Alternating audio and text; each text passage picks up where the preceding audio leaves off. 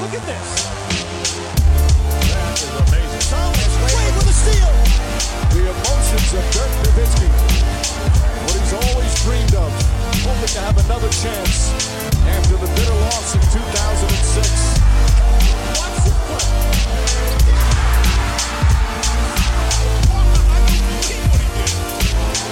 That is amazing.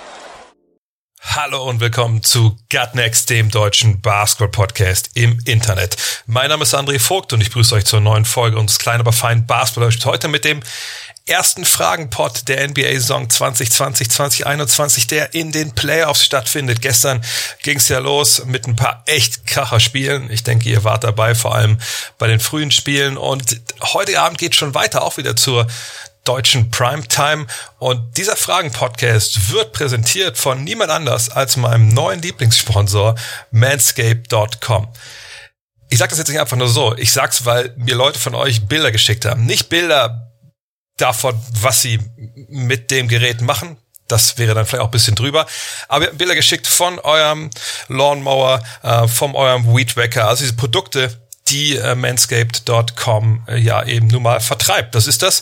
Ich denke, mittlerweile wisst ihr, ich sage es jetzt trotzdem nochmal. Ähm, das sind ja Pflegeprodukte, Hygieneprodukte für den Mann. Im Endeffekt ist es ein Langhaarschneider. Das ist halt der Lawnmower. Und dann gibt's den, den Weedwacker. Das ist so für ja, alles, was so aus der Nase rauswächst, was da nicht rauswachsen soll oder aus den Ohren. Äh, aber hauptsächlich geht es natürlich um den, den Lawnmower, denn das Ding, und mittlerweile, ja, ist es nicht nur, dass ich jetzt einen super harten Sack hab und dass mir das nichts anhaben kommt, sondern ihr schreibt das halt auch. Äh, keine Ahnung, wie Manscaped das gemacht hat, aber diese Skin-Safe-Technologie, die sie eingebaut haben in ihren Langhaarrasierer, der sorgt dafür, dass man sich einfach, also man muss sich super anstrengen, um sich überhaupt mit dem Ding weh zu tun, wenn man in der sensiblen Zone operiert. Ich habe es bisher noch nicht geschafft und ich bin da wirklich nicht äh, nicht begabt, wenn ich ehrlich bin. Ähm, und es ist einfach ein geiles Teil, liegt geil in der Hand. Ja, hat einen krassen Motor, der 7000 Umdrehungen gemacht. Ich, ich war ja die Woche jetzt in Heiligenhafen mit meiner Family campen. Ähm, und da sind wir ehrlich, da lässt man ja auch so ein bisschen die Hygiene schleifen auf dem Campingplatz. Ähm, gestern, so als ich vorher losgefahren bin, äh, hier nach München, einmal kurz gesagt, okay, einmal quer rübergegangen. Ey, 10, 15 Minuten, Kopf, Ohren, ich benutze das Ding echt überall für. Ne, zack, waren, waren haarfrei, ne, untenrum auch ein bisschen mal klar Schiff gemacht. Ich kann es nur jedem empfehlen, haben noch ein paar andere Produkte, die es gibt. Aber für mich ist einfach wichtig, dass man sich mit dem Ding einfach nicht wehtut. Man kann es in der Dusche benutzen, ich kann es nur empfehlen. Und wenn ihr auch jetzt denkt, oh, okay, also die Leute, die Dre halt die Bilder geschickt haben und der Typ selber, die, die können eigentlich nicht wirklich irren, obwohl ich die ganzen anderen Typen nicht kenne und ich dem Dre auch ein bisschen fragwürdig finde. Aber in der Beziehung gebe ich ihm recht und da glaube ich ihm. Manscape.com äh, mit dem Code NEXT und mir haben ein paar Leute Fragen gestellt, oh, Gutnext habe ich eingegeben, groß, klein, funktioniert nicht. Äh, ja, liegt daran, dass der Code eben nur NEXT ist. N-E-X-X-T. Da kriegt ihr 20% auf alles. Ähm, ja, und ich, ich kann die Sachen wirklich, wirklich nur empfehlen. Und ähm, vielen Dank für alle, die das mittlerweile auch so sehen. Aber kommen wir zu euren Fragen. Und wie gesagt, die Playoffs ähm, haben angefangen. Ich habe da die Fragen leider am Donnerstag, Freitag schon einreichen lassen. Deshalb vielleicht zu Beginn, also Spoiler Alert für die nächsten, äh, sagen wir mal, zehn Minuten, möchte ich kurz darauf eingehen, was gestern äh, passiert ist in der NBA. Und da hatten wir zu Beginn das Spiel, das ich auch mit Alexander Schlüter kommentiert habe, Heat gegen Bucks. Und das war echt, so wünscht man sich den Auftakt in so eine äh, Playoff-Saison. 119, 107 für Milwaukee, also Heimsieg nach Verlängerung. Und es war irgendwie so, als wäre das Spiel 6 gewesen. 6 oder 7? Spiel 6, ne? Spiel 6 der, der Serie aus Orlando. Denn die Heat, äh, trotz aller Probleme, die sie während der Saison hatten und trotz einigem neuen Personal, ne, direkt mit dabei, ganz, ganz ähnliche taktische Sets gewesen, ähm, natürlich ähnliche Matchups. Ein Unterschied war auf Seite der Bucks natürlich, dass Drew Holiday dabei war, der das auch sehr gut gemacht hat. 20 Punkte, 11 Rebounds, 3 Assists, 3 Steals, auch 5 Turnover, wo ich noch den Kopf unter dem Tisch fallen lassen, keinen Dreier getroffen, aber äh, ansonsten aus dem Feld echt gut unterwegs gewesen. Insgesamt 9 von 18, also 9 von 13 aus dem Zweierbereich. Und ich bin echt gespannt, wie es da weitergeht. Denn bei Mike Budenholzer, man hat schon so ein paar Sachen gesehen, die laufen jetzt anders. Ne, wie gesagt, gerade die Baseline habe ich auch während der Übertragung ein, zwei Mal erwähnt, dieser Sanka-Spot, der besetzt wird. Das vergangenes Jahr natürlich war das oft nicht so. Wir haben Matchup-Hunting bei den Bucks gesehen. Das war zwischenzeitlich sehr erfolgreich, dann wieder gar nicht. Ähm, Wir haben Brook Lopez am Ende auf dem Feld gesehen, womit ich nicht unbedingt gerechnet hatte. Äh, und wir haben bei den Heat, ja, meine, es fällt bisschen schwer, Jimmy Butler hier rauszuheben, wenn man sieht, dass er vier von 22 nur geworfen hat. Aber einer dieser vier Körbe war nun mal der Korbleger zur Verlängerung. Und äh, zehn Rebounds, acht Assists, äh, zwei Steals, ein Block, auch sechs Turnover. Es war sicherlich nicht sein bestes Spiel, aber er war da, als sein Team ihm da am Ende brauchte, um halt in die Verlängerung zu kommen. Ähm, und da kann man sicherlich noch ein bisschen mehr erwarten. Aber man hat schon gesehen, ne? also defensiv hat sich die so ein bisschen mehr auf ihn eingeschossen, als sie das ähm, vergangenes Jahr in der Bubble getan hatten. Wichtig für die Heat und wahrscheinlich der beste Spieler an dem Tag, ähm, obwohl Goran Dragic da vielleicht auch noch ein Wort mitreden möchte, äh, war aber Duncan Robinson, ja, sieben von 13 Dreiern.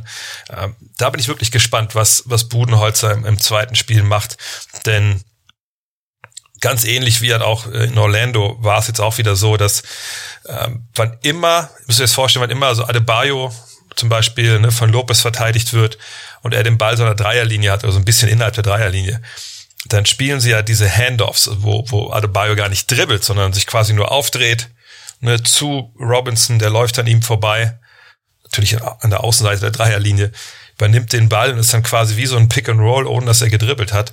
Ähm, und dann spielen die Bucks es eben so, dass wenn Lopez drauf ist, er natürlich Adebayo verteidigt und der aber absinkt, also äh, Lopez sinkt ab in die Zonen, dann ist halt keiner da, der helfen kann. Und es gab einige Szenen, ich weiß nicht, wie viele von den sieben Dreiern so zustande kamen, aber gefühlt bestimmt vier oder fünf, wo dann Chris Middleton zum Beispiel als Verteidiger von Robinson eben über diesen Block kämpfen muss, natürlich das Nachsehen hat, ja, und dass Duncan Robinson nicht viel Zeit braucht, um den Dreier loszukriegen, das wissen wir ja nun mal alle.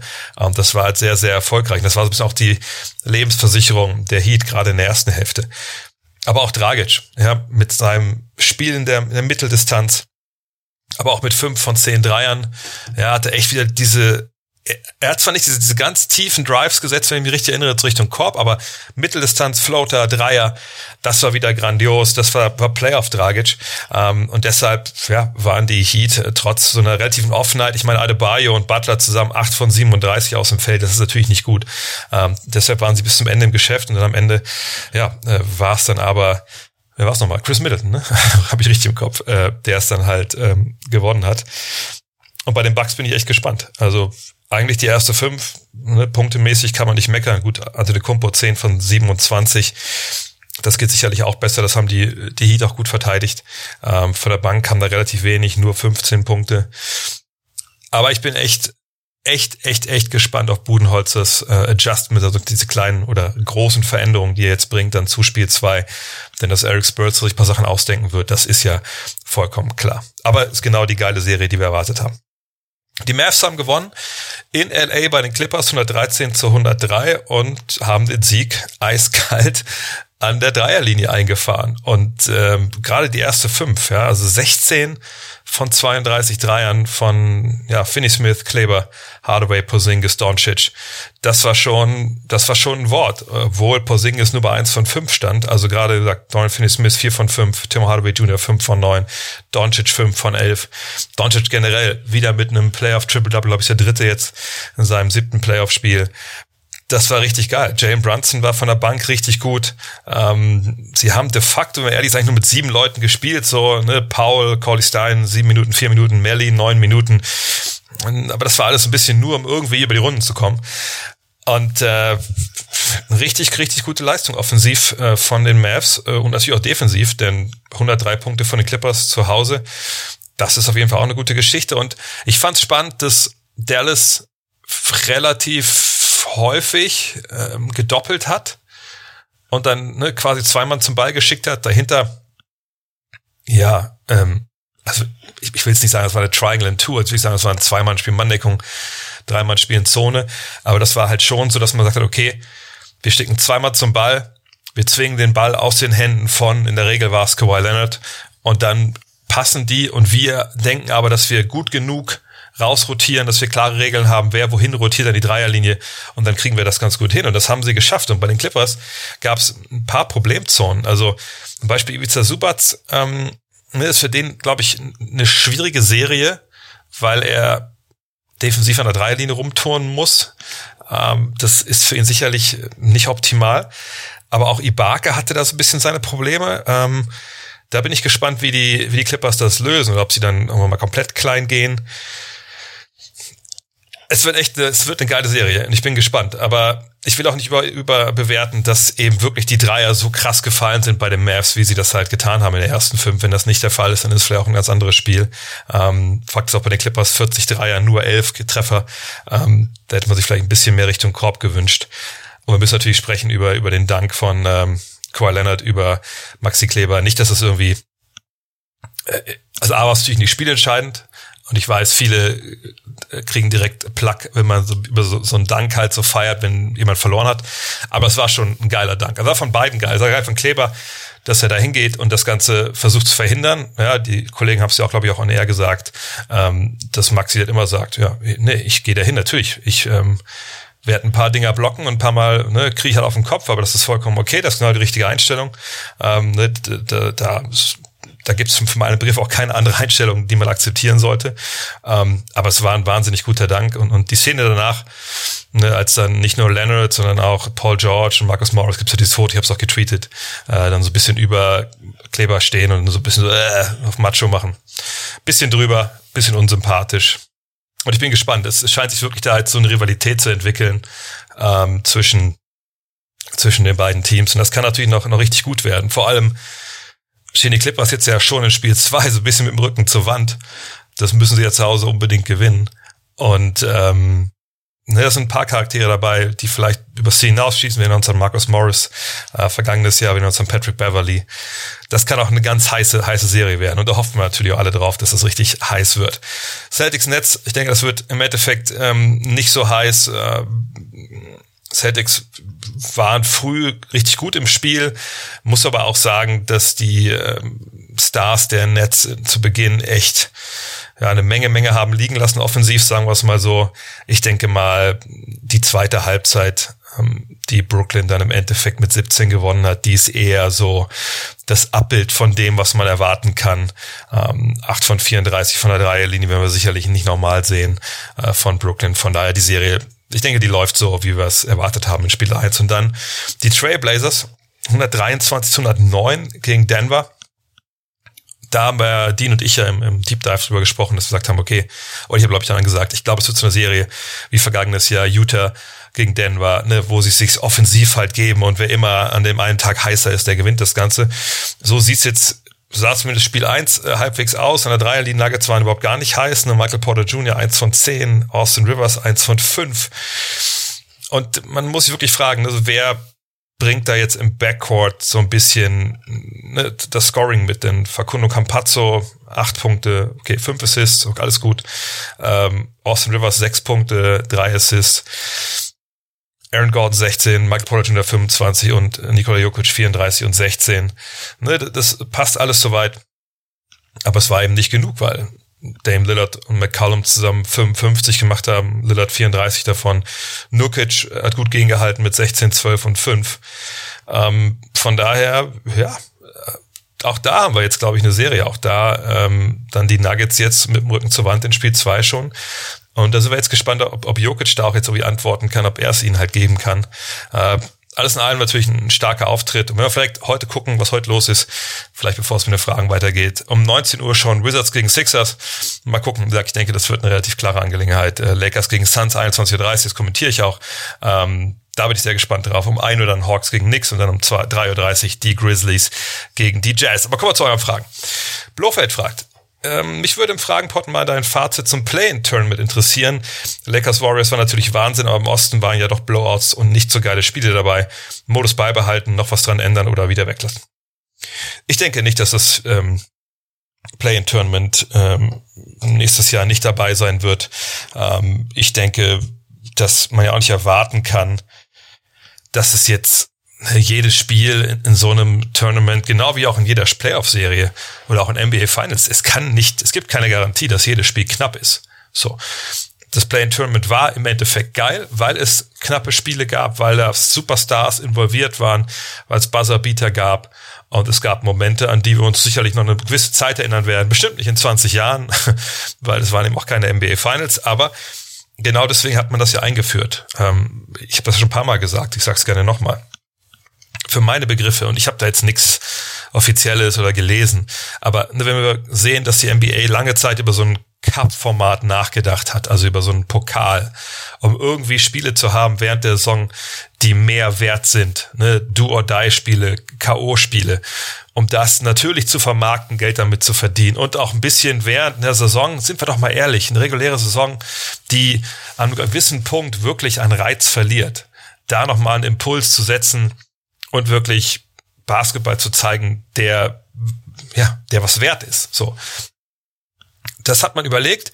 Man ist zum Schluss gekommen, naja, so ein Pokal, also irgendwas Virtuelles einzuführen, was keine Bedeutung für die Spieler und Coaches oder halt auch die Franchises hat, ist dann wahrscheinlich irgendwo am Ende des Tages auch nicht die Top-Idee, weil es halt keine Sau kümmert. Und dann kriegt man eben nicht die Spiele, die man will. Ne? Nicht die mit der Intensität etc. pp. Jetzt hat man sich dann halt dafür entschieden, nachdem man das in Orlando schon mal probiert hatte. In Orlando war das sicherlich auch dem, dem Modus geschuldet und dass nicht alle Spiele, nicht alle gleichen Anzahl Spiele hatten etc. Jetzt sind wir hier, wir haben ein paar geile Spiele gesehen. Und ich habe es ja auch schon mal gesagt, ist es das falsche Jahr gewesen, das einzuführen im Sinne von ne, noch mehr Spiele ne, in so einer zusammengepressten Saison? Ja, gar keine Frage. Aber das Format stimmt. Es hat die letzten zwei, drei Saisonwochen enorm aufgewertet. Natürlich hat sich das aufgebaut, ne, dass Teams entweder rein wollten in dieses Play-in-Tournament oder raus wollten aus dem Play-in-Tournament. Ja, es hat die Plätze fünf und sechs nochmal komplett aufgewertet, die vorher ja quasi egal waren, ob du jetzt fünfter, sechster, siebter, achter, ne, im Endeffekt war es egal, konntest du dann aus irgendeinem Matchup, was du dachtest, was schlechter für dich ist, vielleicht aus dem Weg gehen mit verlieren, aber genau das wollen wir eigentlich im Sport nicht, dass man absichtlich verliert. Haben wir das jetzt auch gesehen, Stichwort äh, Clippers, ja, Stichwort Nuggets, ja natürlich, aber ne, das Play-in-Tournament an sich ist eine richtig geile Idee und totaler Erfolg gewesen, auch was die Zuschauerzahlen angeht ne, im Fernsehen USA. Gibt es jetzt aber etwas, was ich dann ändern würde? Das habe ich schon mal gesagt. Ja, würde ich. Ich würde schauen, was Sinn macht, um irgendwie ne, zu verhindern, dass Teams, die vielleicht, was ich, fünf, sechs, sieben Spiele Abstand haben, dass die damit reinkommen. Man kann natürlich argumentieren, ja, jetzt mal ganz ehrlich, ist doch scheißegal, ne, wenn ein Team sieben, acht Spiele weniger gewonnen hat, dann wird es wahrscheinlich auch ne, das Spiel gegen das Team, was vor ihnen steht, verlieren. Ja, okay, sehe ich irgendwie. Auf der anderen Seite denke ich mir, wenn es zu sowas kommen könnte, und vielleicht ist es auch nur alle sieben, acht, neun paar Jahre und dann ist es auch egal, aber wenn es zu was kommen würde, fände ich es dann schon eine ziemliche Abwertung der regulären Saison. Sollte man da vielleicht irgendwie ein noch ein Handicap einbauen, dass vielleicht so ein Team, was ewig weit hinten dran ist, keine Ahnung, minus zehn startet oder sowas, kein Plan. Ich finde, das wird auch schon ein bisschen zu kleinteilig vielleicht. Äh, gleichzeitig kann man natürlich auch nicht sagen, gut, wir haben Play-in-Tournament, TV-Stationen bezahlen Geld dafür und ähm, wir die zahlen, keine Ahnung, für eben im Endeffekt ähm, drei Spiele oder sechs Spiele und ähm, kann auch gut sein, dass ein Spiel nicht stattfindet, weil wenn ein Team acht Spiele Vorsprung hat, dann gibt es ein Freilos.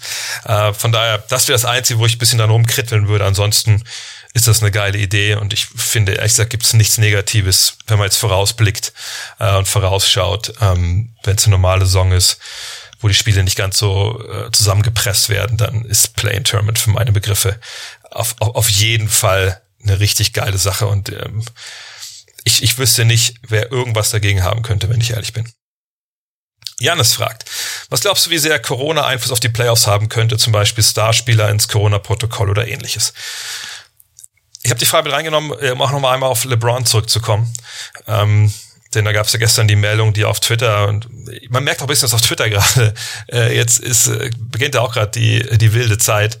Ähm, ich hatte gestern irgendwie geretweetet einen Tweet von Vogue, glaube ich, auf Champs, einer von beiden, ähm, wo es darum ging, dass ne, LeBron James hat gegen das Corona-Protokoll verstoßen, hat äh, ein Event, hat am Event teilgenommen von so einer, glaube ich, Tequila-Marke, mit der er irgendwo involviert ist und äh, war halt da, äh, hat sich da sehen lassen und das ist eigentlich nicht erlaubt unter diesen Corona-Protokollregeln und ähm, wird dafür aber nicht gesperrt, sondern jetzt wird das Ganze untersucht gerade äh, und er wird wahrscheinlich, denke ich mal, eine Geldstrafe bekommen. So und dann ging natürlich schon direkt wieder los auf Twitter. Ähm, dann wir sind leben in einer Zeit, wo Verschwörungsideologien immer schnell bei der Hand sind, äh, dass gesagt wurde, ach, guck mal hier, zweierlei Maß, hier mit Dennis Schröder, der muss zwei Wochen aussetzen, hier der, der King natürlich nicht, hahaha, ha, ha. gucken wir auf Zuschauerzahlen im Fernsehen, ne, alles von Las Vegas gesteuert und die Illuminaten äh, und die Echsenmenschen etc. Und das ist natürlich alles kompletter Blödsinn. Ich verstehe, dass man erstmal so einen Impuls hat und denkt, ach krass, wieso eigentlich nicht? Also wieso muss der denn jetzt nicht zwei Wochen aussetzen? Aber der, also die Antwort auf diesen Impuls darf ja nicht sein, aha, da sehen wir mal wieder. Zweierlei Maß, die NBA, you fake the call, whatever. Das ist nicht die Reaktion, die man da braucht. Das ist genau die gleiche Reaktion, ne, die andere Menschen bei aber wichtigeren Themen auch haben, die einfach uns alle zurückwerfen gesellschaftlich. Die Reaktion muss sein, okay, Moment mal, warum ist es so? Und sich dann vielleicht äh, schlau zu machen, wie sind eigentlich die Corona-Protokollregeln der NBA? Was war das eigentlich für ein Event, wo er war? Gibt es da Abstufung in der Bestrafung, wenn man dagegen verstößt?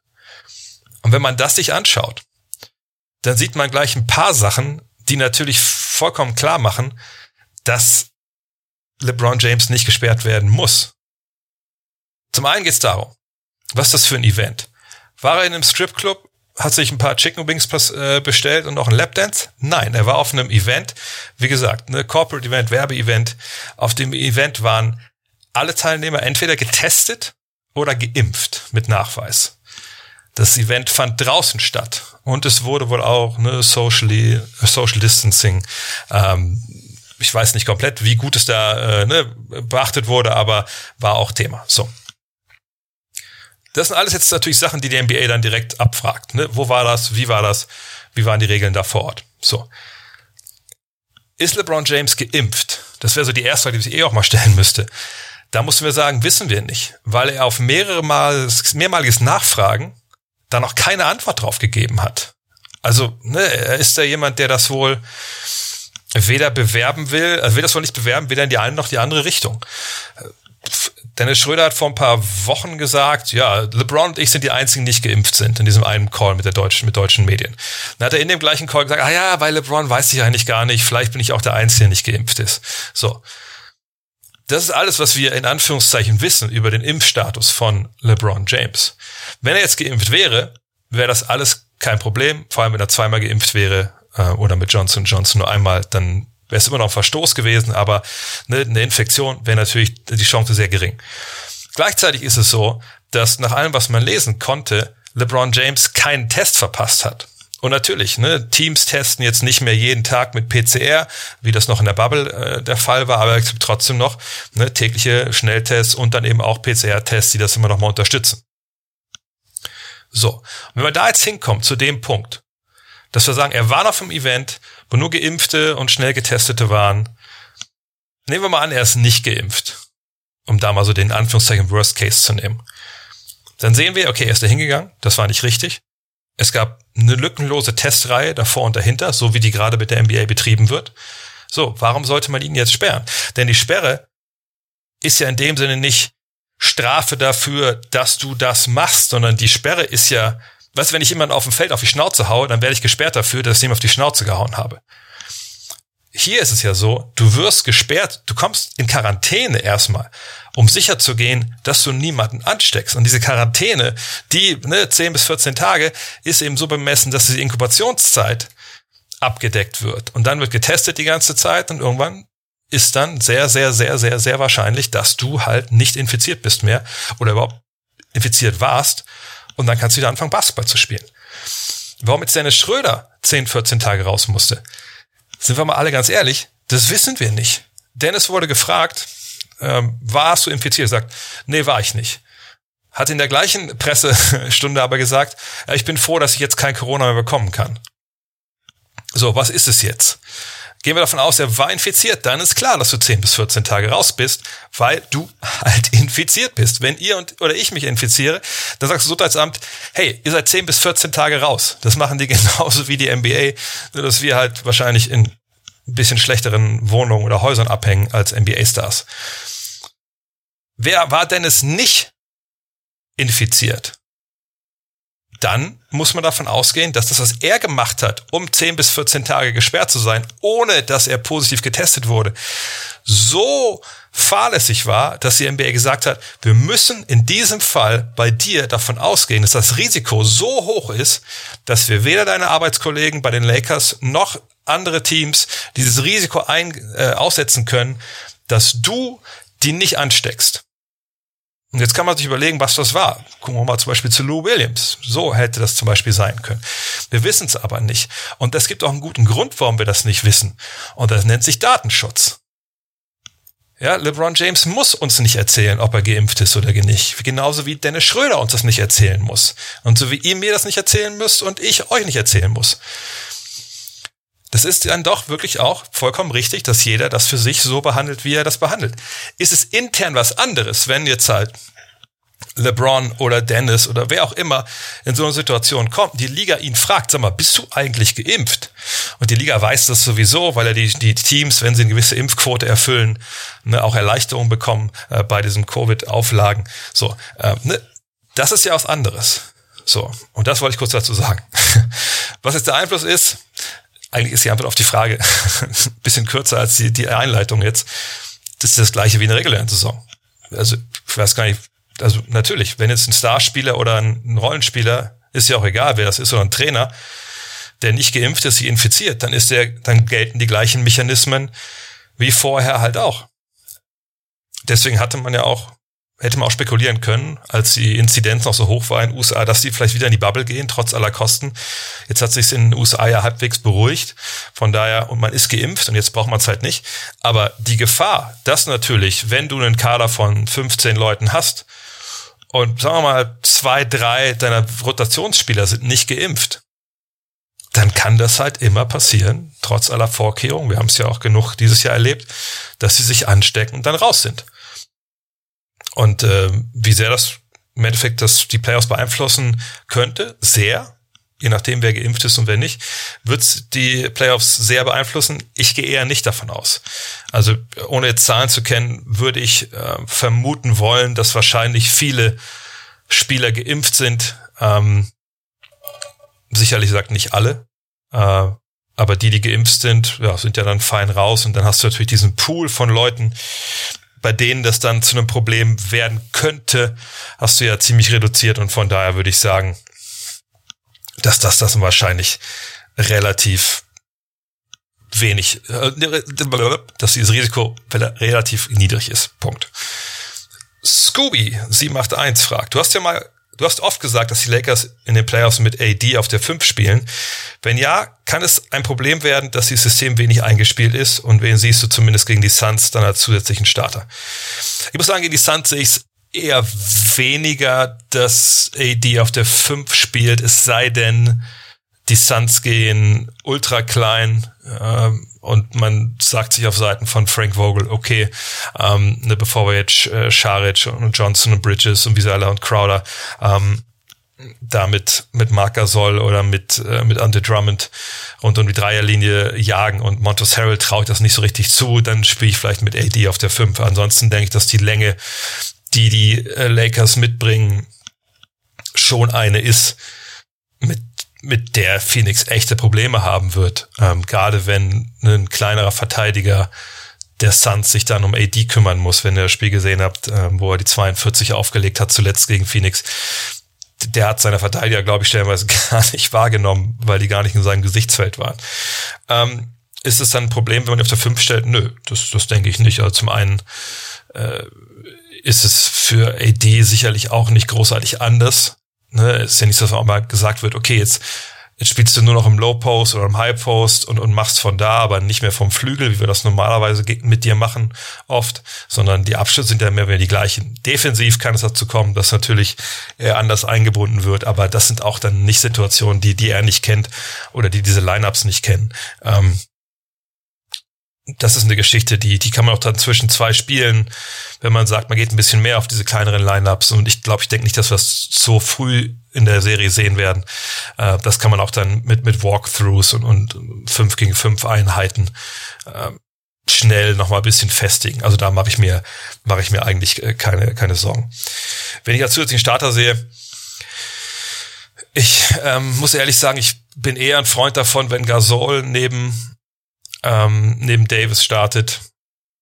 Allerdings kann ich mir vorstellen, dass Drummond da, da erstmal ähm, seine Minuten bekommt. Aber ich, ähm, und ich habe jetzt gar keine Zahl im Kopf, wenn ich ehrlich bin, aber weil die Lakers zuletzt auch so ein unsteter Kader waren, wo nicht die Lineups gespielt haben und die spielen konnten, die, die wir jetzt halt sehen. Aber ich, ich, ich denke mir wirklich, dass mit Gasol ähm, Frank Vogel da flexibler ist ähm, in, in der ersten fünf, ähm, wenn er mit LeBron und mit, mit Davis auch spielt.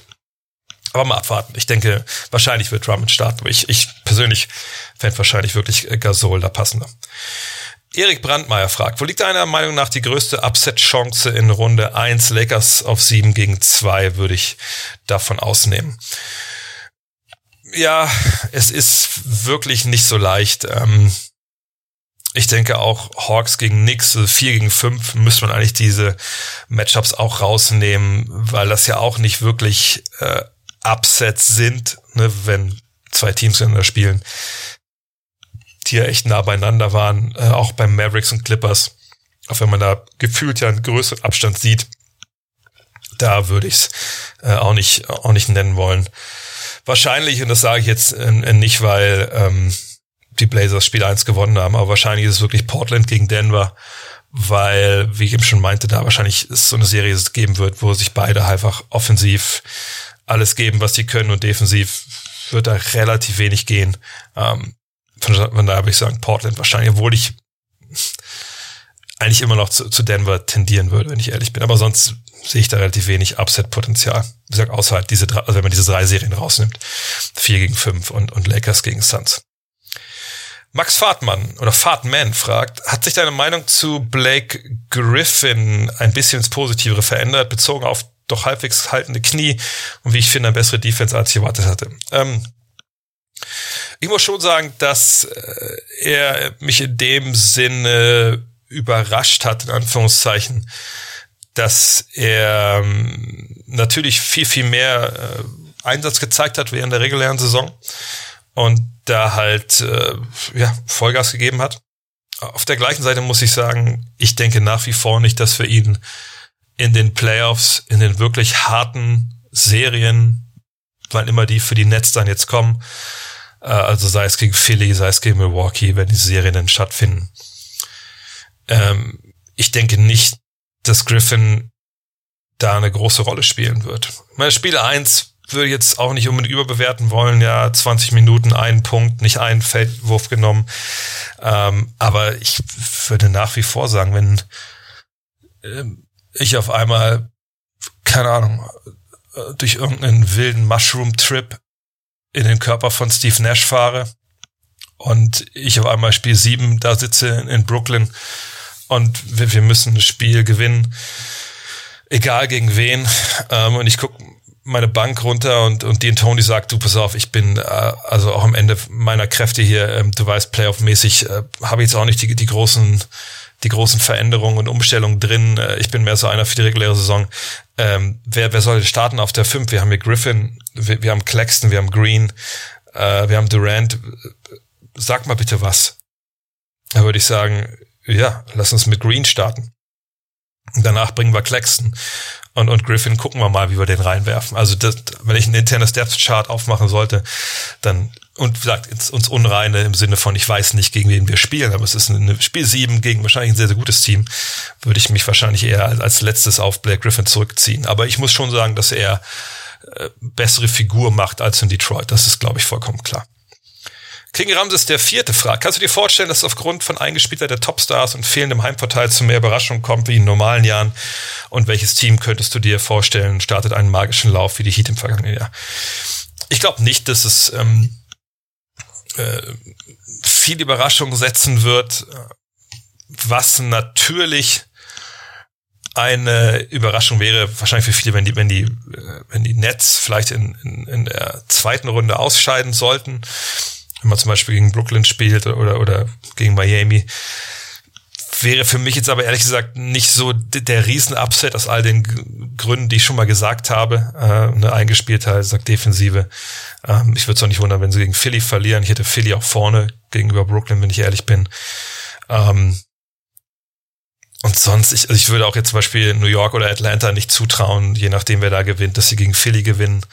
Äh, und das ist ja, die Upsets kommen ja eigentlich in Runde eins, eventuell noch in Runde zwei, aber in Runde zwei ja eigentlich auch nur bei eins gegen vier, bei zwei gegen drei, das ist ja kein Upset. Kann natürlich sein, dass er zwei gegen äh, fünf spielt, natürlich, und, und dann ist äh, zwei gegen sechs und dann ist da vielleicht ein, ein Upset, aber ähm, nee, im Osten sehe ich das nicht und im Westen. Ich glaube, alles, was die Lakers machen, ähm, jetzt gegen die Suns und eventuell danach noch, ist, glaube ich, kein Upset in die eine oder andere Richtung. Äh, auch wenn natürlich die Lakers Titelfavorit weiterhin sind, aber sagt, die Probleme, die sie hatten, die, muss man erstmal erstmal beiseite wischen. Nee, ich, ich glaube, ich sag nicht, dass es die großen Überraschungen gibt. Ähm, Clippers, Mavs gegen Jazz sehe ich eigentlich auch nicht so, dass da die Jazz verlieren. Allerdings, Jazz natürlich auch so ein bisschen Wackelkandidaten. Nee, ich, ich glaube nicht. Und magischen Lauf, das müsste ja auch ein Team sein, was so äh, aus der zweiten Tabellenhälfte, sag ich mal, kommt jetzt in den Playoffs. Also sind wir ja beim Atlanta, Miami, Boston Wizards. Äh, und dann laufen die Finals, traue ich denen keinen zu. Ähm, Im Westen Dallas, Portland, Los Angeles, Lakers und Memphis Grizzlies. Da traue ich es eigentlich wirklich auch nur den Lakers zu. Bei allen anderen habe ich wirklich zu viele Fragezeichen. Suzuki, welches Team ist das mit der stärksten Bank? Ähm, vorweg muss man natürlich sagen, dass äh, die Bänke und was man da so sitzen hat, natürlich in den NBA Playoffs dann ähm, ja, es wird ja immer unwichtiger, wenn, wenn man ehrlich ist, weil äh, Rotation verkürzen sich. Ja, wir werden sicherlich äh, es relativ schnell auch wieder sehen, dass das Team sich so auf ihre ja, äh, Top 7, Top 8 äh, Spieler dann äh, beschränken und mit denen dann halt gehen. Und ähm, dann ist es halt ja wirklich so, dass man die Bank echt ich will sagen, komplett vernachlässigen kann, aber man kann sie schon zu, zu einem guten Teil äh, vernachlässigen, wenn, wenn ich ehrlich bin. Ähm, was jetzt die Bänke angeht, und da, da ich gucke jetzt vielleicht einfach echt nur so zwei, also sagen, wir mal drei Spieler, drei Spieler von der Bank, die man bringen kann, die einem echt eine Menge geben, glaube ich. Also da würde ich jetzt gucken, wer das beste Trio ist von der Bank. Ähm, puh, das ist echt ein bisschen schwierig. Ich meine, die, die, die Lakers sollten relativ weit vorne sein, finde ich. Ähm, weil da kann man sich so ein bisschen aussuchen. Äh, ja, Montrezl Harrell ist sicherlich einer, der, der viel helfen wird. Marker soll. Obwohl, machen wir es kurz. Ne? Es sind die Lakers, würde ich sagen. Ne? Also weil die Lakers, jetzt je nachdem, wen man sich raussuchen möchte. Harrell Gasol, äh, Kuzma, Morris, Caruso, McLemore. Ne? Also das sind alles Jungs, die, die beitragen können denke ich, auch auf, auf hohem Niveau, ähm, weil eben auch schon ein paar Champions darunter sich befinden. Ähm, und mit Harold jemand, der ein ganz spezielles Skillset hat, andere Sachen vielleicht nicht kann. Aber ähm, nee, ich würde sagen, die Lakers. Mhm. Auch weil sie eben die Erfahrung haben, weil sie äh, auch gut ins Konzept passen. Und Taylor Hortentag habe ich noch gar nicht erwähnt, wo man eben abwarten muss, was der in den Playoffs ähm, dann im Endeffekt schlussendlich anbietet. Denver könnte man auch nennen, aber ich denke, das ist ein bisschen hinten dran äh, mit, mit Monty Morris, Paul Millsap. Ähm, aber ja, ich blicke gerade, ob ich irgendwie vergesse hier gerade, der wirklich dann auf, auf absolut hohem Niveau ist. Ähm, ist Miami vielleicht noch ein Kandidat? Ich guck mal kurz einmal in das Depth Chart von Miami. Ähm, ja, Miami würde ich vielleicht auch nennen wollen. Ja, mit, mit Dragic, mit Hero, wenn er nicht so spielt wie gestern. Ähm, aber dann, ne, Igodala ist jetzt auch schon echt over the hill, wenn man ehrlich ist. Bielica hat gestern gar nicht gespielt, genau wie Chuva. Dwayne Dedmond sah nicht überragend aus, sagen wir es mal so. Von daher, ähm, gucken wir mal bei den Clippers, aber irgendwie denke ich, nee, die Lakers. Ja, die Lakers. Lakers würde ich, würde ich nennen wollen. Obwohl natürlich bei den Clippers jetzt auch mit Batum, mit Ibaka und Rondo. Aber nee, die Lakers, die würde ich nennen, für mich die, die stärkste Bank. Yo Ho fragt, äh, du sprichst immer davon, dass Spieler in den Playoffs nicht spielbar sind. Glaubst du, Facundo Campazzo wird ein Problem für Denver gegen Dame und CJ McCallum? Oder drehst du es um und sagst, Kanter gegen Jokic ist das größere Mismatch? Ich glaube, wir müssen uns ein bisschen davon lösen, gerade in den Playoffs, ne, diese einzelnen Matchups so zu, zu sehen. Ähm, es ist natürlich äh, ein Problem, wenn du einen Spieler hast in einem Duell direkt, was er überhaupt gar nicht für sich irgendwo entscheiden kann. Denn dann ne, brauchst du Hilfe, dann, dann musst du deine Defense so in, in diese Richtung ein bisschen verschieben und verbiegen. Ne, das stimmt alles. Aber dadurch, dass eben noch viel Pick and Roll gelaufen wird, ne, und man ist auch nicht jedes Mal, zum Beispiel jetzt im Falle von Dame Lillard, natürlich kann man sagen, ey, das Campazzo, ne, von dem habe ich jetzt wirklich keine Angst, äh, obwohl er schon, ich habe es im Podcast mit Dean auch gesagt, so ein kleiner Asi ist, ne, der auch ein bisschen zupacken kann und ekelhaft wird defensiv, aber natürlich ist das ein Mismatch. Ähm, kann man natürlich sagen, ja gut, ähm, dann äh, gehen wir jetzt mal einfach eins gegen eins oder heißt noch mal hier, aber das willst du ja auch nicht immer machen. Ähm, aber ich denke generell ist wahrscheinlich wirklich ein äh, Mismatch auf den kleinen Positionen schwerwiegender als auf den großen Positionen. Was meine ich damit? Ähm, man könnte natürlich jetzt sagen, okay, ähm, Kanter kann Jokic nicht verteidigen im Low Post, so, Punkt. Wo ich noch gar nicht mal denke, dass das bei ihm so die, die allergrößte Schwäche ist. Das ist für mich eher das, was er halt dann am Flügel halt macht, äh, aus Pick-and-Roll-Situationen raus. Ähm, aber wenn Jokic irgendwie im Low Post als biesten sollte gegen ihn, dann hast du immer Hilfe dabei, äh, die du schicken kannst. Und dann wird es trotzdem schwierig, dann ne, die Schützen alle zu finden, aber das ist ja okay. Dann muss der Ball erstmal noch über zwei, drei Stationen laufen.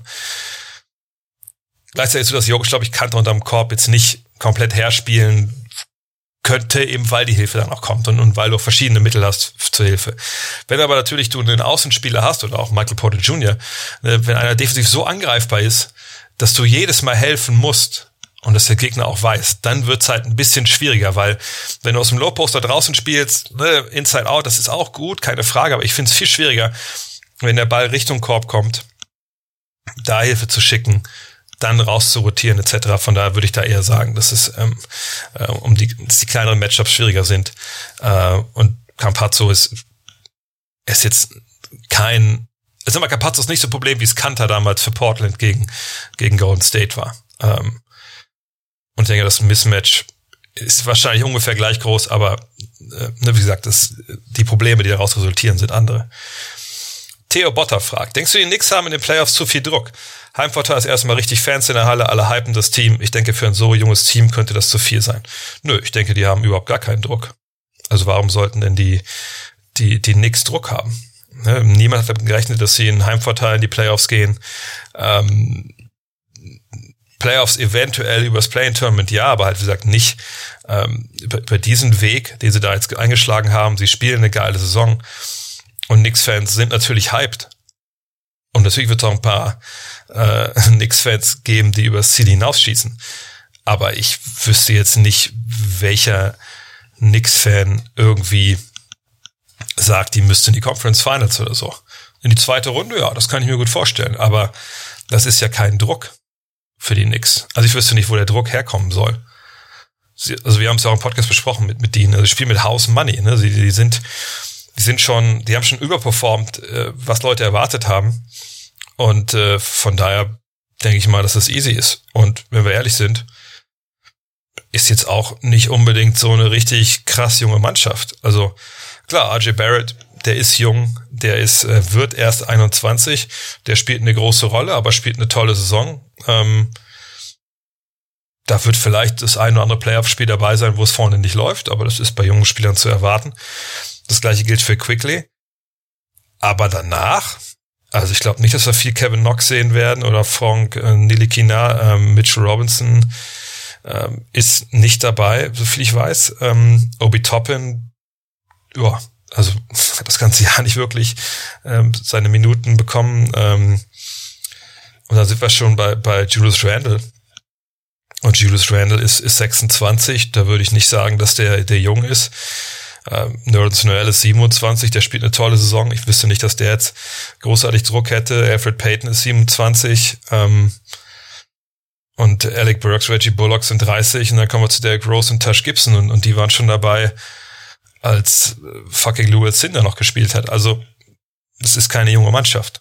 Das ist ähm, eine Mannschaft, die auf ein paar Schlüsselpositionen ein paar Youngster hat, aber die finden wir eigentlich bei jeder Truppe. Ähm, und das ist eine Mannschaft ohne Playoff-Erfahrung. Das ist vollkommen richtig. Das gilt aber auch für die Hawks. Aber Druck haben sie gar keinen.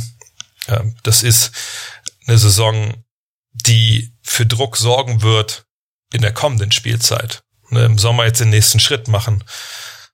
Alles, was dann unter Platz 4 ist, ist ein Rückschritt. Und da kommt dann der Druck. Aber jetzt bin ich überzeugt davon, dass die Knicks eben einfach ja, frei aufspielen können. Und man darf auch nicht unterschätzen, wie wichtig es ist, dass die Knicks jetzt eben nicht durch irgendwie äh, es sind ja nicht die Oklahoma City Thunder damals von, von Harden, von, von Westbrook und Durant, von Ibaka und Perkins, die einfach jung waren, wild, die sich durch die Saison geballert haben, die besser geworden sind. Und dann kommst du in die Playoffs und auf einmal, oh wow, das ist ja ein ganz anderer Basketball, den die hier spielen, sondern die Knicks haben sich da reingearbeitet, sie haben viele Veteranen und sie spielen von Anfang an in einer krassen Struktur, gerade defensiv, die Thibodeau ihnen halt mitgegeben hat. Und wenn du was hast, wo du dran festhalten kannst, wenn du ein Systemteam bist, wenn man das mal so nennen möchte, dann ist, glaube ich, auch, auch leichter, ähm, damit klarzukommen, wenn der Druck vom Gegner ne, in so einer Playoff-Serie dann ein bisschen größer wird. Aber die, die Hawks wissen ja auch nicht wirklich, äh, ne, wie das in den Playoffs funktioniert. Da hat vielleicht sogar wirklich New York nochmal einen Vorteil, weil sie eben äh, vor allem mit Derrick Rose und, und Tash Gibson zwei Jungs haben, die schon viel gesehen haben.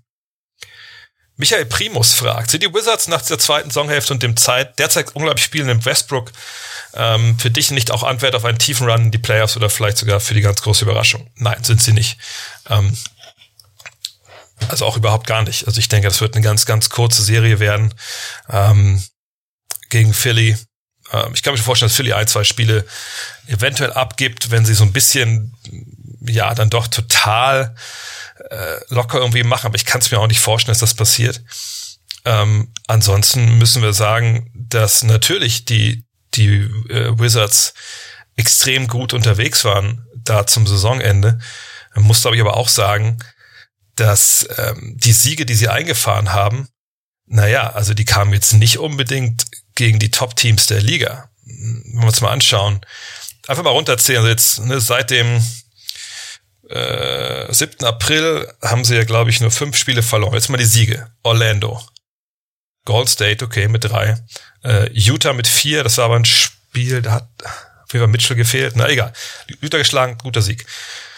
Ähm, Sacramento, ja gut, macht jeder. New Orleans, ja, kein Playoff-Team. Detroit, ja, geschenkt. OKC, geschenkt. Ähm, Nochmal Golden State, da haben sie wirklich, äh, das, das ist wohl Angstgegner von denen. OKC wieder mit 20, okay.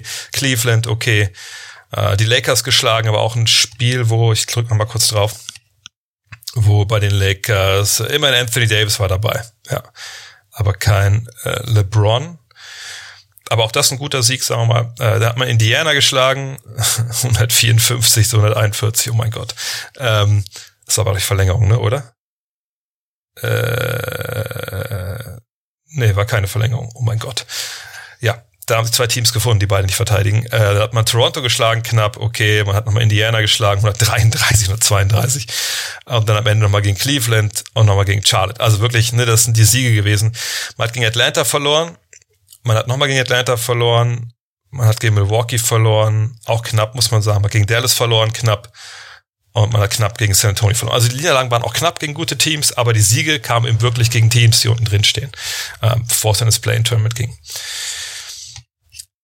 Ich bin mir nach wie vor nicht sicher, dass sie ähm, defensiv, auch wenn sie in den letzten 15 Spielen äh, das zwölftbeste Defensivrating der Liga aufgelegt haben, dass sie defensiv in der Serie gegen, gegen Philly bestehen können.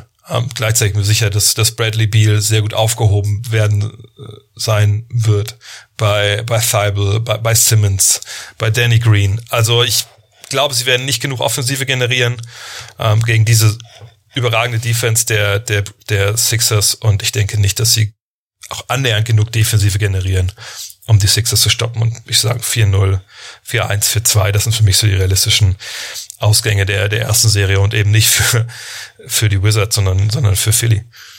Mm -mm -mm. Kevin Maywald fragt, wie siehst du die Chancen der Mavs im Vergleich zur letzten Clippers-Serie? Ich habe es im Podcast besprochen, dass ich sagte, eigentlich sehe ich es ein bisschen schlechter, weil klar, ist Porzingis dabei, aber die Clippers sind eben auch eine andere Mannschaft. Wir haben das Spiel 1 gewonnen. Jetzt zu der Clippers mit Rücken zur Wand in Spiel 2, von daher sind die Chancen natürlich echt gestiegen. Aber die Frage ist ja wirklich, ne, triffst du die Dreier so jedes Mal? Äh, wo kriegst du ansonsten Offensive her? Kann, mal klar, Luca kann auch statt 30, 10 und 10 auch 40, 15 und 20 auflegen. Aber ist das realistisch? Ich würde nach wie vor die Clippers vorne sehen.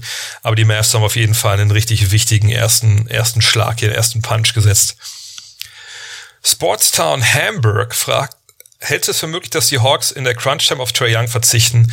Mit Bogdanovic als Ballhändler waren sie ähnlich gut, wenn nicht sogar besser. Eine 5 aus Bogdan, Hunter, Collins, Gallo und Capella könnte defensiv stärker sein, ohne nach vorne viel zu verlieren.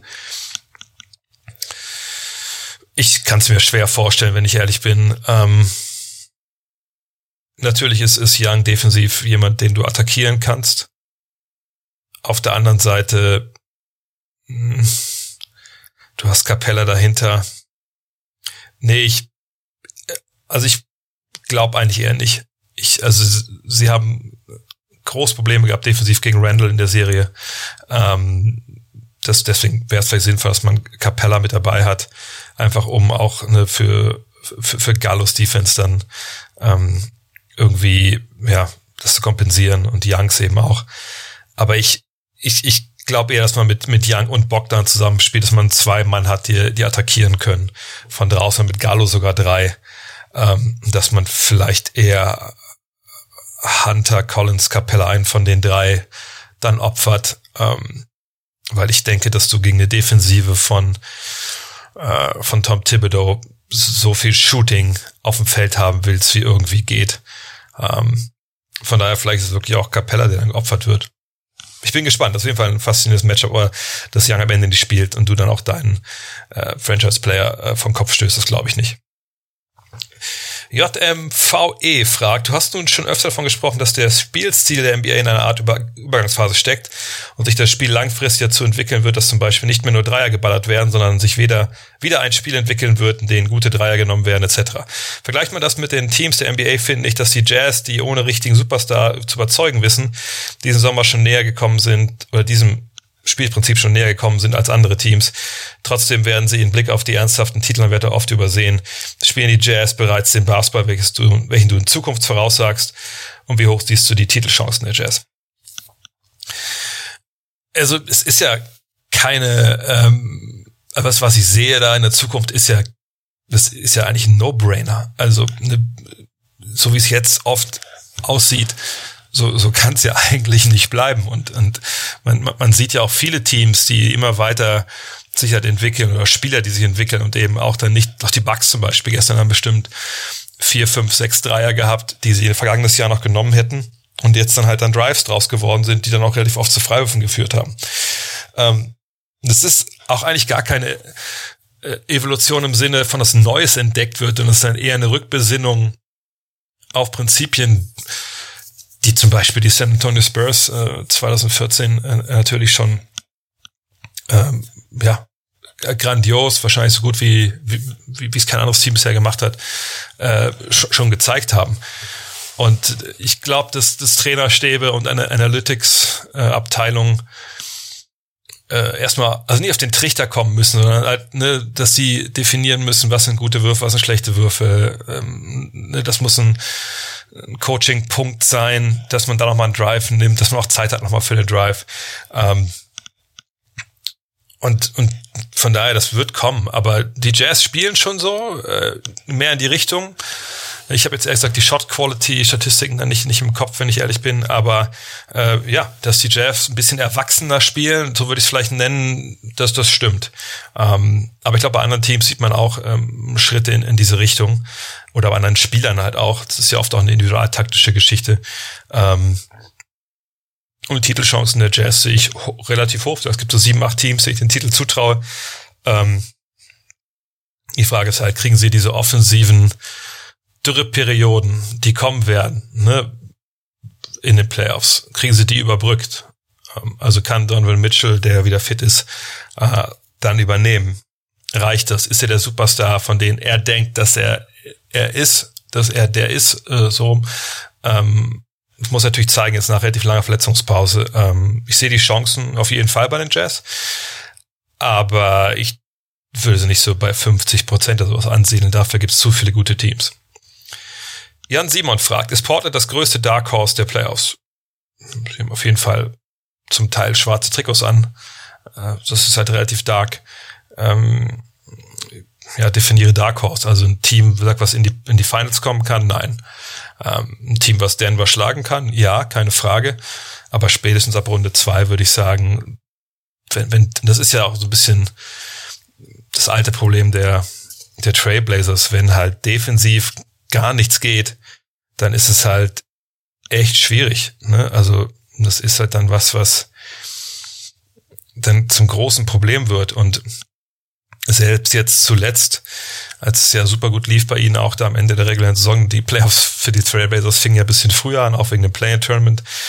Ähm, da hat man extrem guten Ball gespielt. Die haben halt die Spiele auch mit, ich glaube, mit dem zweitbesten Net-Rating hinter Utah gewonnen.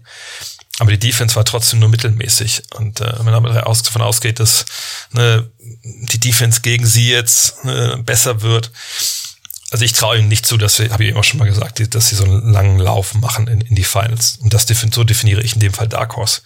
Zweite Runde sagt auf jeden Fall möglich. Lino fragt, wer hat deiner Meinung nach am meisten zu verlieren, bzw. am meisten zu gewinnen in diesen Playoffs dieses Jahr? Oh, das ist auf jeden Fall eine gute Frage. Ähm, mm, also, um das zu definieren, vielleicht vorneweg, also ne, verlieren müsste ja, würde ja wahrscheinlich heißen, dass entweder die Mannschaft, wie sie da jetzt zusammengestellt wird, auseinandergerissen wird, weil man sagt, okay, so geht's halt nicht weiter. Ne, was wir probiert haben, dass das klappt nicht.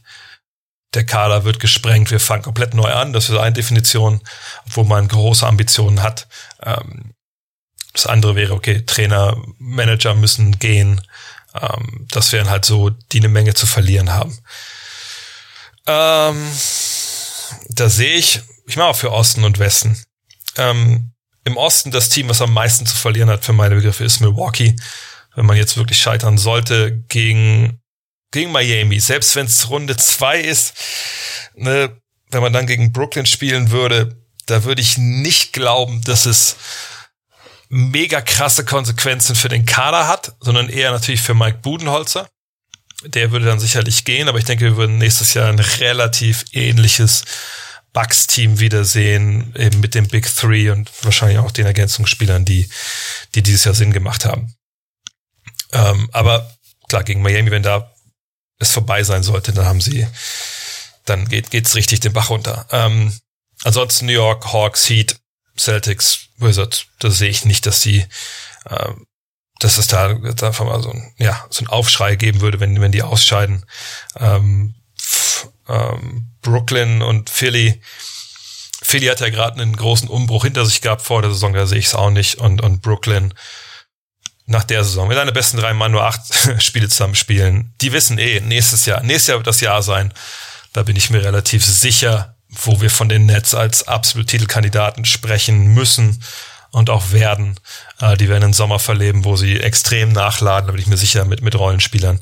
Ähm, aber dieses Jahr mit den Problemen, glaube ich, da wissen nur alle Beteiligten, dass es dann nicht, ähm, dass es dann nicht heißt, okay, außer alles außer dem Titel ist, ist halt eine Katastrophe.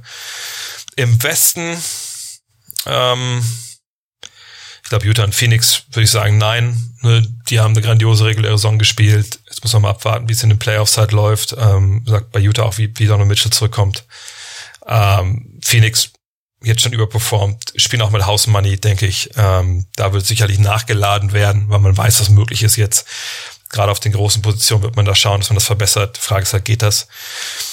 Denver hat eine krasse Verletzung mit Jamal Murray wegzustecken. Ähm, da sehe ich auch keine großen Veränderungen. Ich denke, das Team, was im, im Westen am meisten zu verlieren hat, sind die LA Clippers. Ähm, auf, auf mehrere, äh, in mehrerlei Hinsicht. Ähm, auch die haben natürlich einen Trainer gewechselt. Nur die Frage ist, wechselt man jetzt sofort wieder? Weiß ich nicht. Aber die Idee, dass Kawhi Leonard noch nicht unterschrieben hat, ne, der hat sich ja nicht committed. Der kann ja, hat ja noch eine Option, glaube ich, für ein Jahr, wenn ich mich richtig erinnere. Ähm, ne, kann also Free Agent werden. Ich kann mir aber nicht vorstellen, dass der, dass der LA verlässt, weil er alles getan hat, um da hinzukommen. Aber das schwebt natürlich über allem so ein bisschen drüber. Ähm, vielleicht würde es dann Lawrence Frank treffen als, als Manager. Aber die Clippers, gerade wenn sie gegen Dallas rausfliegen würden, das wäre schon eine ziemliche Enttäuschung. Und eigentlich auch, hm, wenn sie nicht in die Conference Finals kommen. Ne, und da würde ich sagen, die haben am meisten zu verlieren. Ob das die großen Konsequenzen hat, das ist vielleicht, dann steht auf einem anderen Blatt. die Lakers haben, finde ich, nicht viel zu verlieren. Ähm, ne, man kann immer zeigen auf, ey, wir hatten nur 70 Tage Offseason, wir hatten zwei langfristige Verletzungen, ähm, ne, bei uns so viel durcheinander gelaufen dieses Jahr, ist ein Wunder, wenn wir überhaupt Meister werden. Ähm, von daher, selbst wenn die jetzt in Runde eins ausscheiden sollten, was ich, von ich nicht ausgehe, ähm, und in Runde zwei sehe ich sie eigentlich auch, je nachdem, ob es jetzt gegen Denver und gegen Portland wahrscheinlich auch vorne. Wenn die nicht Meister werden, ist, glaube ich, alles okay. Ähm, und selbst wenn du Runde eins rausfliegst, da gibt's auch keine, keine großen Konsequenzen. Äh, von daher, ja, Clippers und die Bucks, würde ich sagen. Janis fragt, kommt es mir so nur so vor, oder ist der Osten in den Playoffs einfach viel, viel spannender als der Westen? Normalerweise ist es ja immer umgedreht, aber dieses Jahr würde ich behaupten, dass der Osten more fun to watch ist. Hm.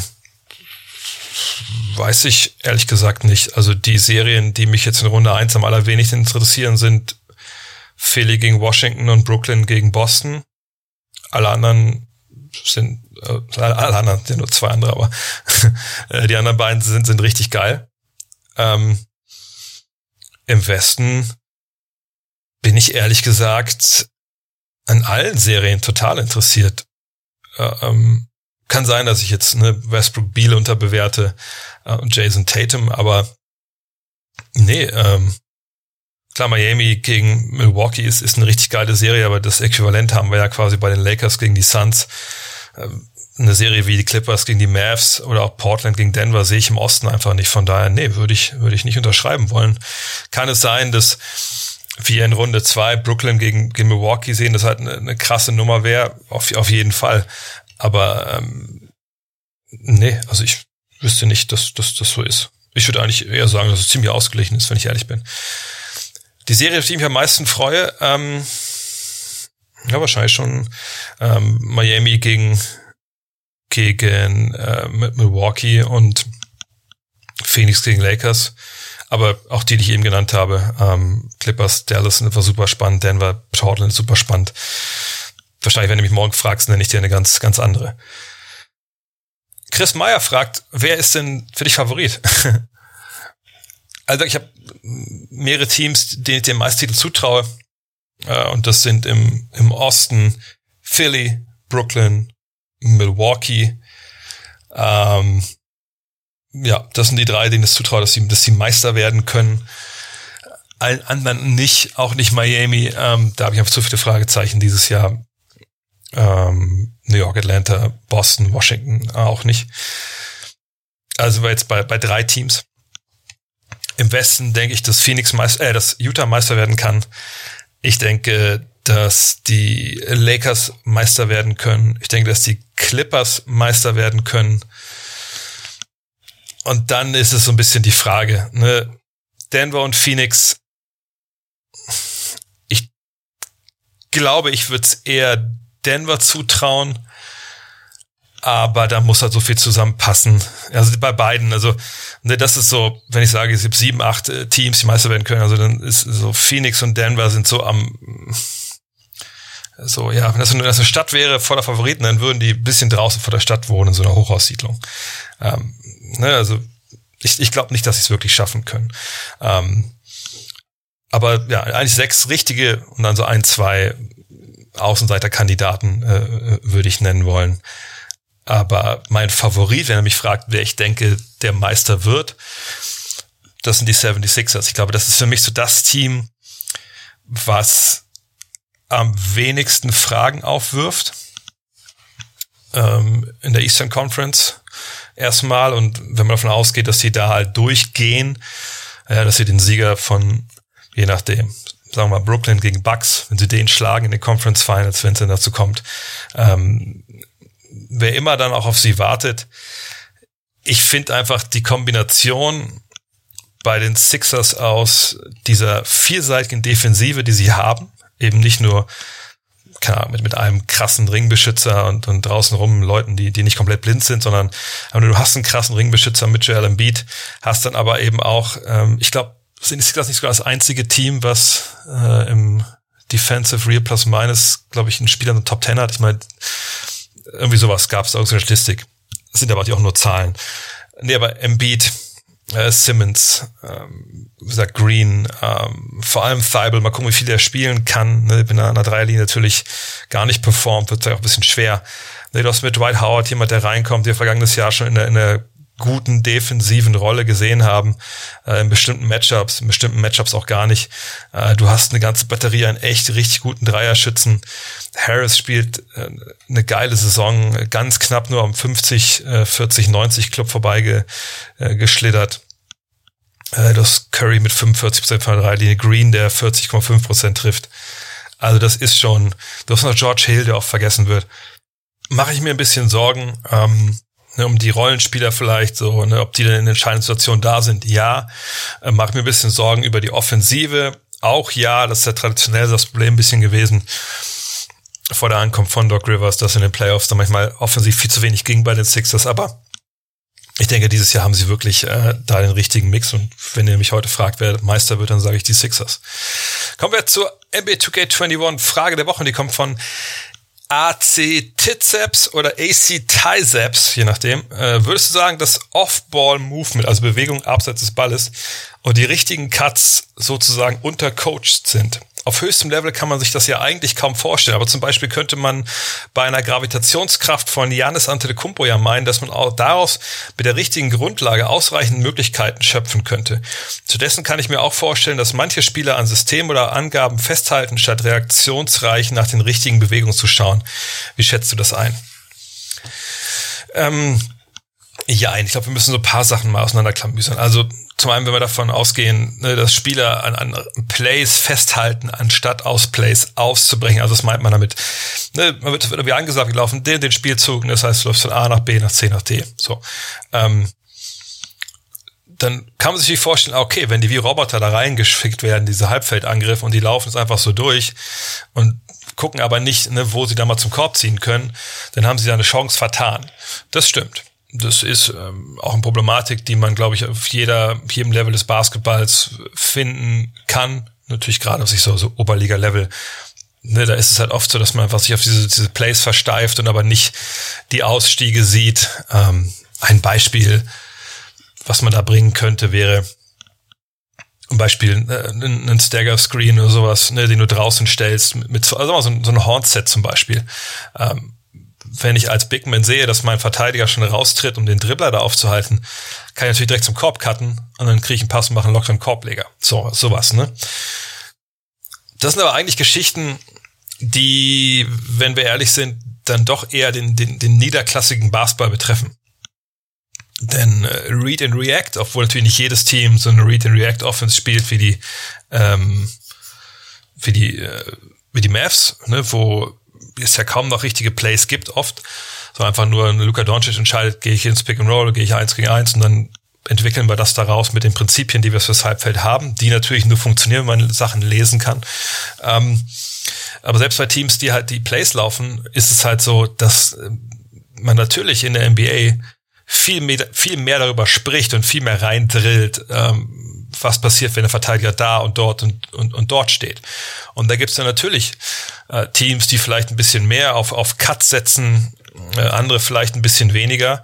Äh, das stimmt natürlich alles. Aber ähm, dass es jetzt untercoacht ist, würde ich überhaupt gar nicht sagen, sondern es wird natürlich äh, schon, schon sehr viel gecoacht. Die Problematik ist so ein bisschen, bei den Cuts, und das, das komme ich zum zweiten Teil der Frage, den wir auseinanderklamüsern müssten, ist halt sowas wie Gravitation, in dem Fall angeblich von, ähm, von Antetokounmpo. Ist es jemand, der, wenn er zum Korb zieht, wir haben es gestern zum Beispiel gesehen bei dieser einen Szene im Fast Break, ähm, wo er, glaube ich, auf dem linken Flügel war, äh, von Drew Holiday den Ball bekommt und einfach nur ein, zwei Kontakte hat und dann ist der Ball drin. Ist er da eine Waffe im Cut? Ja, na klar. Ähm, er läuft auch 23,4 Prozent der Cuts der, der Milwaukee Bucks und macht das halt auch sehr, sehr gut. Nur, wenn wir von der Halbfeldoffensive sprechen, darum geht's ja hier auch in der Frage, dann müssen wir sagen, gut, ähm, da hat er nicht die Gravitation, nicht diese Anziehungskraft. Was man meint ist, dass ein Spieler mal durch die Zone geht und dann nicht nur seinen Spieler mitzieht, um ihn zu verteidigen, sondern auch andere Spieler, die er dann in die Richtung verschieben, und das irgendwie die Defense so verbiegt, dass anderswo Freiräume entstehen. Da bin ich ehrlich, würde ich nicht unbedingt behaupten wollen, dass Janis da eine unglaublich große Gravitation ausübt, wenn er einfach cuttet. Natürlich begleitest du den äh, mit, aber er ist ja nicht wie zum Beispiel Steph Curry.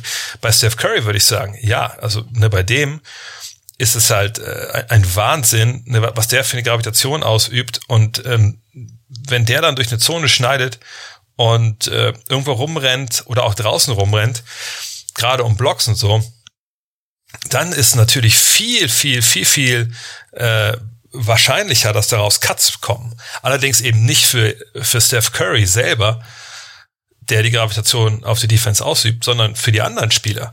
Denn wenn Steph Curry, das haben wir oft genug dieses Jahr auch gesehen, auch in den Play-In-Tournaments, wenn der um den Block abseits des Balles äh, äh, rauskommt, natürlich wird gesagt, ey, ihr müsst da helfen. Hey, ihr müsst helfen bei ihm. Ihr könnt nicht einfach den mit dem Block laufen lassen.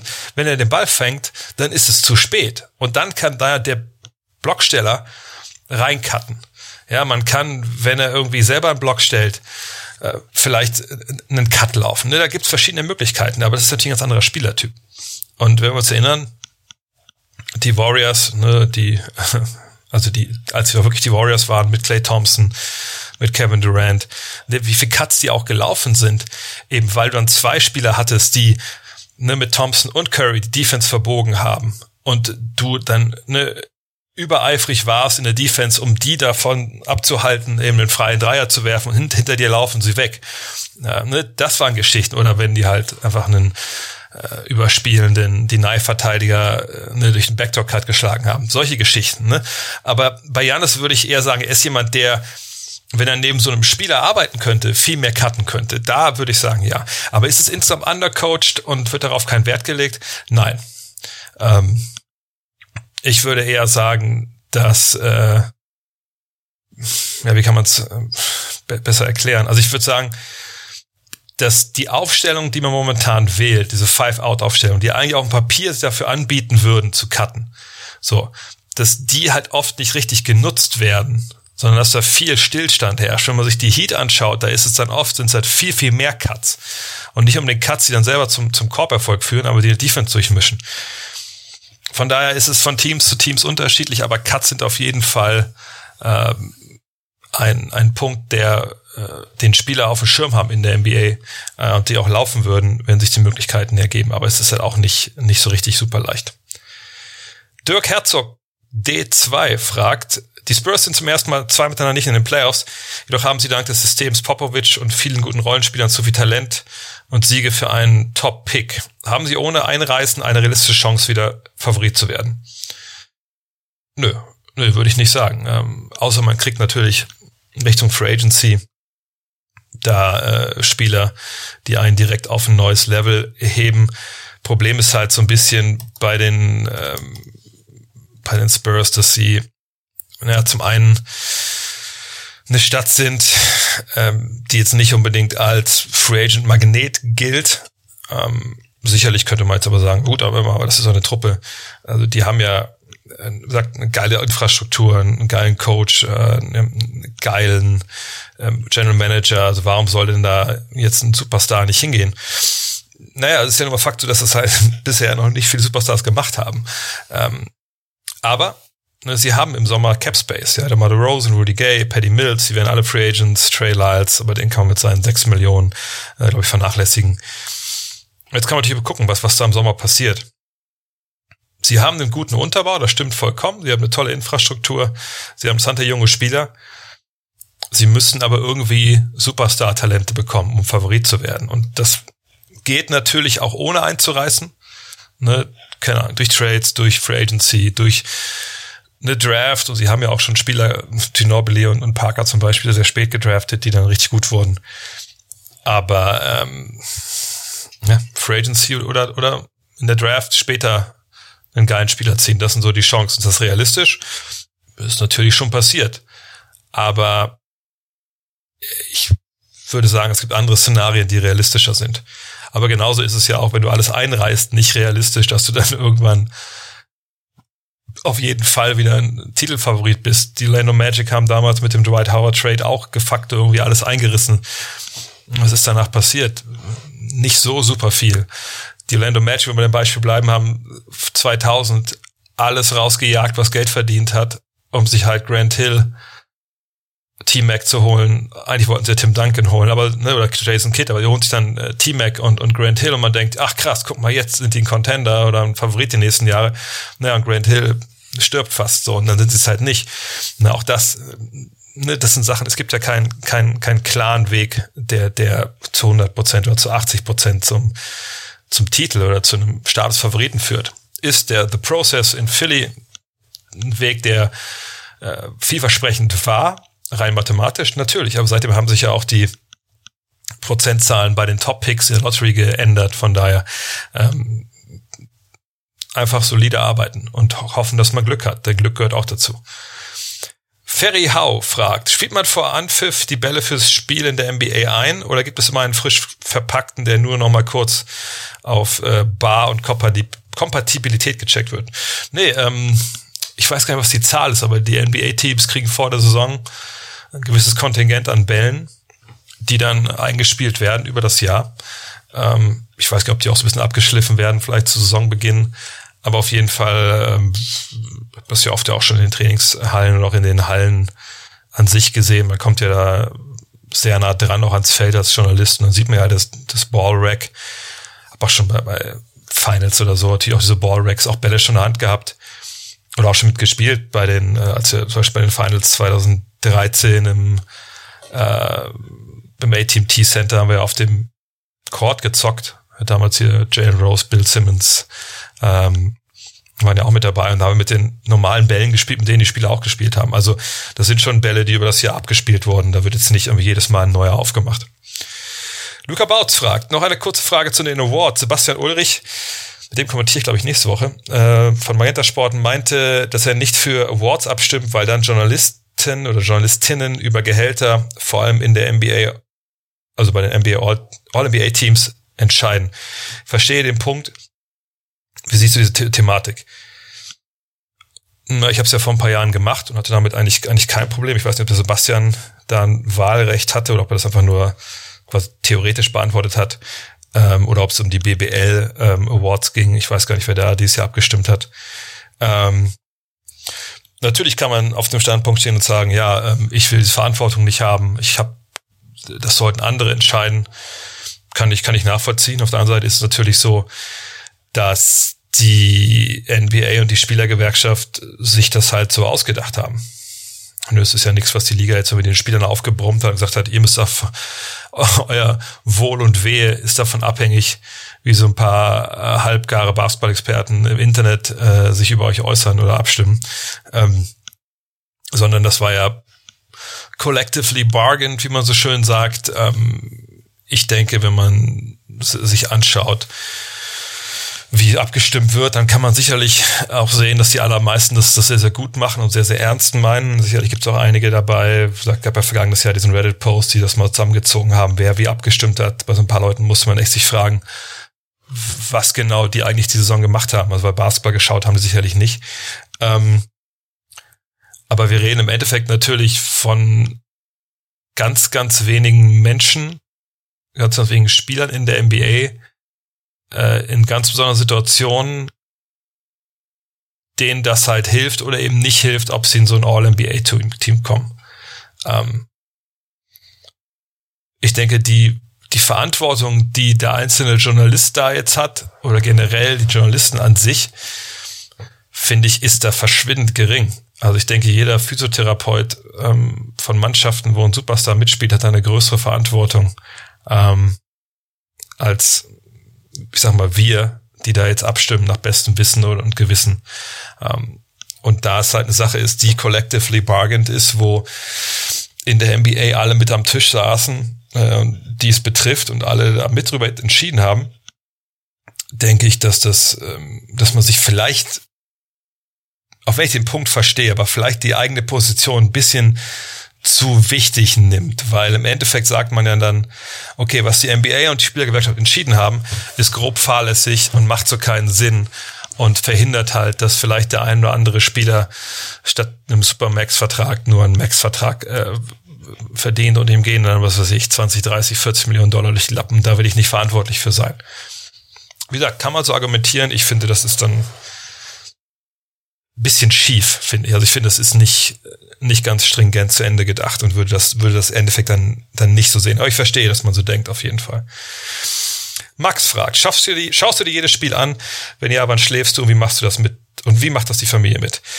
Ähm, nee, ehrlich gesagt, schaue ich mir nicht Spiel, jedes Spiel an in der ersten Runde. Ähm, am Wochenende ist es natürlich leichter, dann über nochmal reinzuschauen. Äh, aber gerade so bei den ersten Partien, ist es auch nicht so, dass ich da jetzt morgens versuche, irgendwie nicht gespoilert zu werden und, ähm, und irgendwie alles mache, um irgendwie dann Spiele zu gucken zu können, um nicht zu wissen, wie die ausgehen. Das mache ich dann ab der zweiten Runde, wenn es wirklich äh, dann auch um was, also was heißt um was geht, aber wenn es dann ein bisschen wichtiger, wenn es weniger Spiele sind, dann mache ich das auf jeden Fall.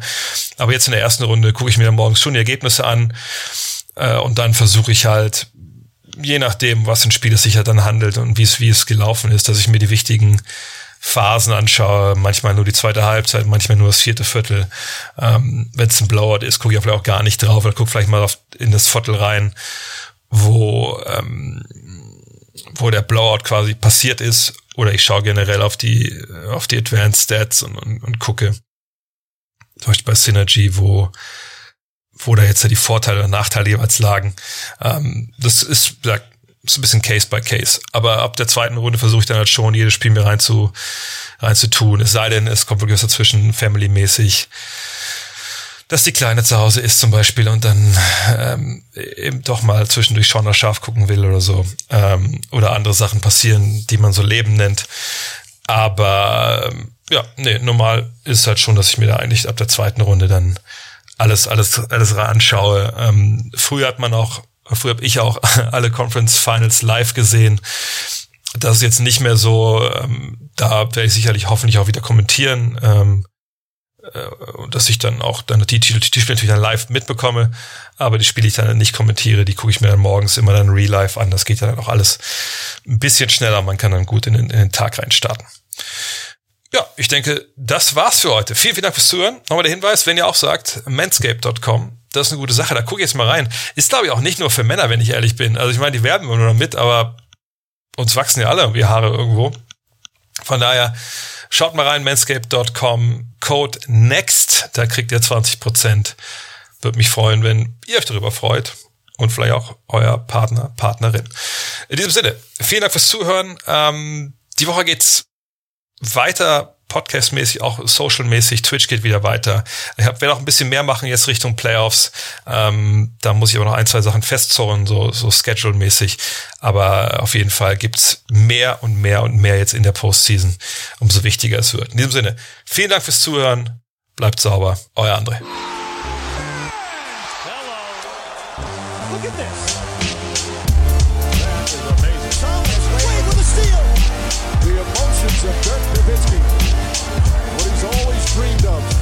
To have another chance after the bitter loss in 2006. Watch this play.